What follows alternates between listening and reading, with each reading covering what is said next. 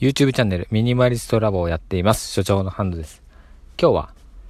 誹謗中傷は有名人だけのものじゃない。一般の方もスルー力が大事だ。そんなお話をしてみたいと思います。誹謗中傷が、こう、ね、話題になっておりますが、本当に良くないことだとは思うんですね。はい。ただですね、やっぱり日常的にそういうことって起こり得るとも思うんです。はい。誹謗中傷っていうか、結構ね、普段暮らしている中で、え、なんでそんなこと言われないといけないの？とか、そんなことやるの？みたいなことってあると思うんですよね。でですね、ついさっき僕は保育園に息子を送っていきました。で、車で送って、車で帰るときに、こうね、前から来る人と、こう、右に、向こうの人も右に曲がる、僕も右に曲がるっていうことで、待ってたんですね。で、じゃあ、いざ曲がろうとした時になぜかその一番前の車の方が僕に向かって、こう中指を立ててきたんですね。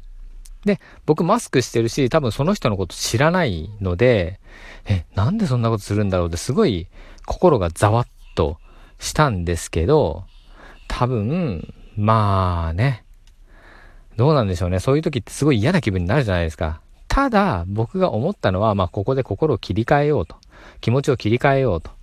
うん、そんなことされても多分あの人は、なんか嫌なことがあったのかな。まあみんなにやってるのかな。別に僕だけにやってるわけじゃないだろうしな。多分ちょっとおかしい人なのかな。みたいな感じで、こう、相手側に、まあいろいろと問題があるっていうふうに片付けて、自分の中では、まあ平常心を保とう。スルー、スルーしようっていう感じで、次の、こう、ところに向かおうっていう気持ちになるっていうことですね。ちょっと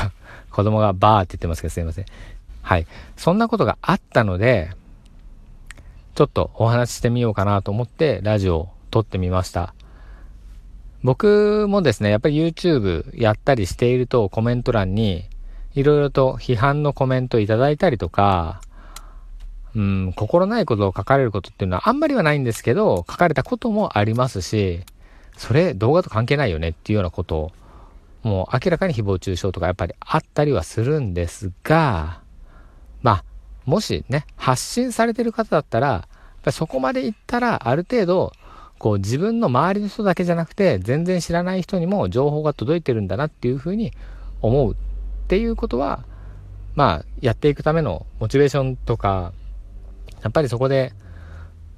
ね、スルーできるかとか、こう、まあそういう人もいるだろうなっていうふうに対応できることとかっていうのは、すごく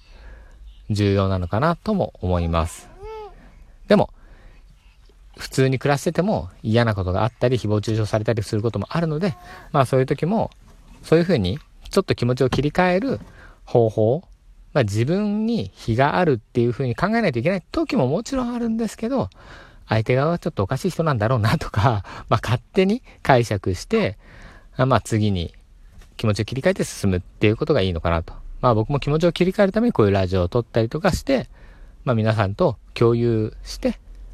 うん。まあ今日一日また気持ちを切り替えて頑張ろうっていう気持ちでいきたいと思っております。